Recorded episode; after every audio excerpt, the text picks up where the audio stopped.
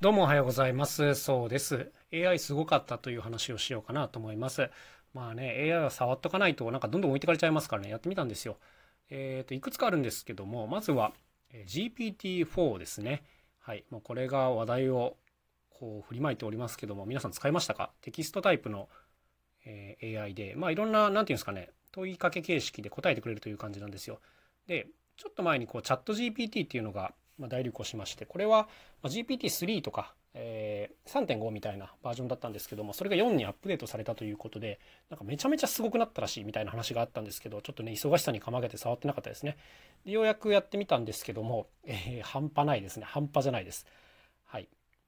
なんか前のは、何て言うんですかね、こう頭のいい中学生ぐらいの感じだったんですけども、なんかもう大学生とか大人が文章を打ってるみたいなものがね、凄まじいスピードで返ってきますね。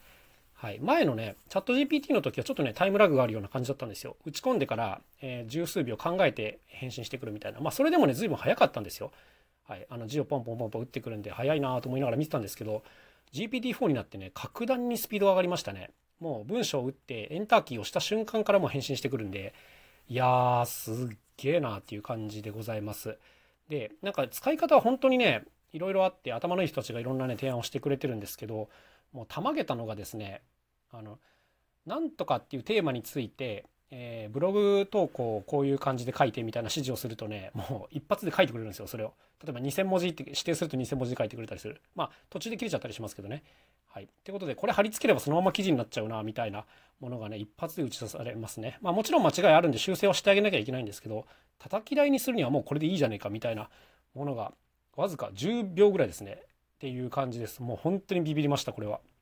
簡単な質問には簡単な答えで返してくれるんですけどこううまく指示をしてあげてあげるともう本当にあの奥が深いなっていう感じのものですね。これは GPT-4 でございました。で、まあ、テキストはいいとしてあの文章でミッドジャーニーっていうのもあるじゃないですか。このねミッドジャーニーと GPT-4 の相性がすごくいいみたいな話があってっていうのはミッドジャーニーっていうイラスト生成 AI もですね基本的には文章で指定をするんですよ。なんかこういうテーマでこういうふうに書いてみたいな。ことを書くんですけどこれを一回なんていうんですかね、このチャット GPT の、あ、チャット GPT や、えー、GPT-4 の方で、えー、なんていうんですか、例えば英訳とかしてから入れると、まあ、より高精度なものが出てきやすいっていうことですね。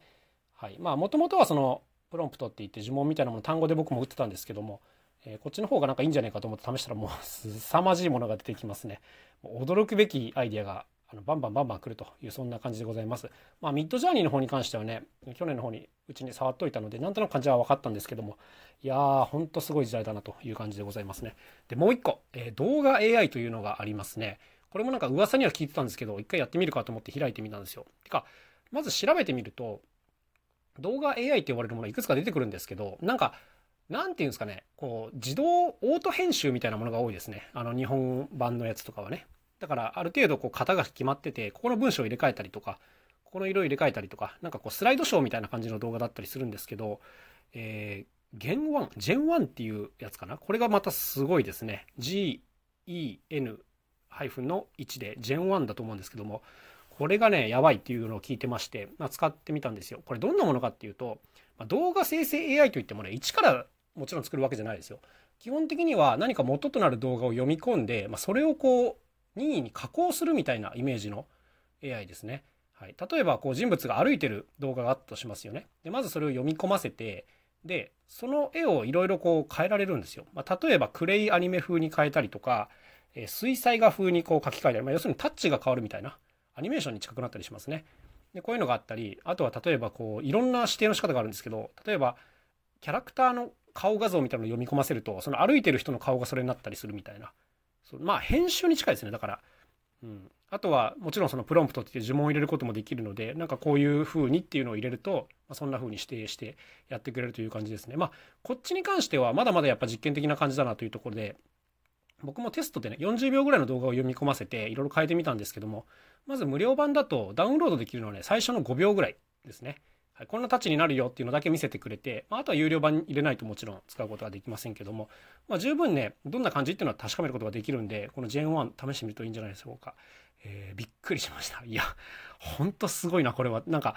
だからある程度こう自分で動きを作った動画撮ればアニメーションいけちゃうな、これっていうのがね、感覚ですね。いやー、ほんとすごいなという感じでございます。なんか今までもこう動画でエフェクトみたいなものはありましたけど、もうはるかにそれを超越してるなという感じでございましたね。いや、もうとっても興奮しております。面白かったんで皆さんもぜひ触ってみてください。というわけで AI すごかったという話でございました。また明日お会いしましょう。さようなら。そうでした。